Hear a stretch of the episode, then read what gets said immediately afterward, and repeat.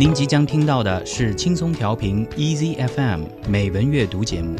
获取更多节目信息或收听更多美文阅读内容，请下载轻松调频 Easy FM App，或访问轻松调频网站 crieasyfm.com。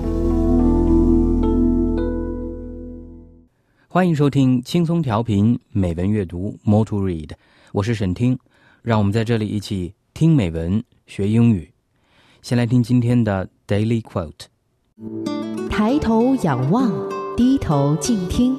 Daily Quote。We must accept finite disappointment, but we must never lose infinite hope. Martin Luther King Jr. 我们要接受失望，因为它是有限的，但千万不可失去希望，因为它是无限的。马丁·路德·金。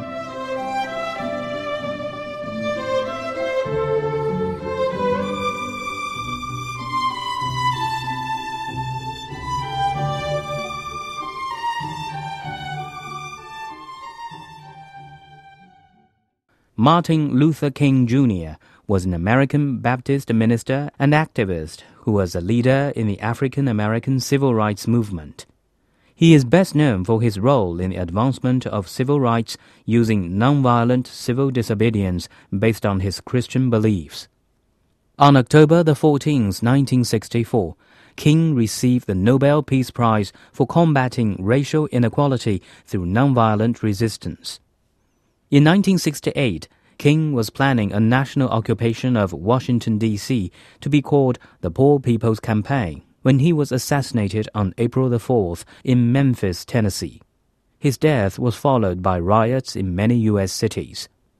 King was posthumously awarded the Presidential Medal of Freedom and the Congressional Gold Medal. Martin Luther King Jr. Day was established as a holiday in numerous cities and states beginning in 1971 and as a U.S. federal holiday in 1986. Hundreds of streets in the U.S. have been renamed in his honor, and a county in Washington state was also renamed for him. The Martin Luther King Jr. Memorial on the National Mall in Washington, D.C. was dedicated in 2011.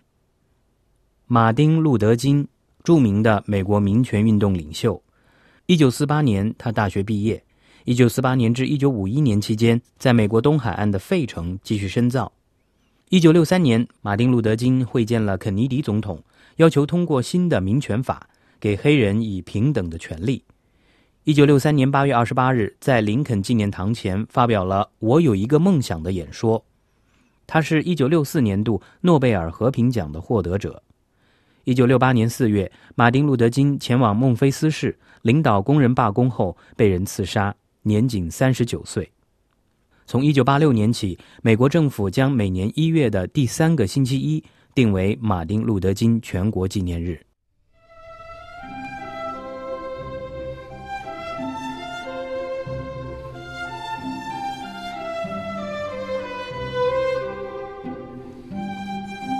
We must accept finite disappointment, but we must never lose infinite hope. Martin Luther King Jr. 我们要接受失望，因为它是有限的，但千万不可失去希望，因为它是无限的。马丁·路德·金。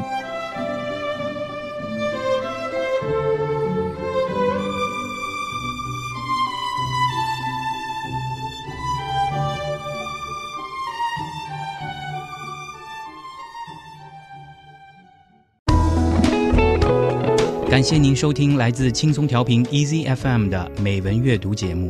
您可以下载轻松调频 Easy FM App，或访问轻松调频网站 crieasyfm.com 收听更多轻松调频精彩节目。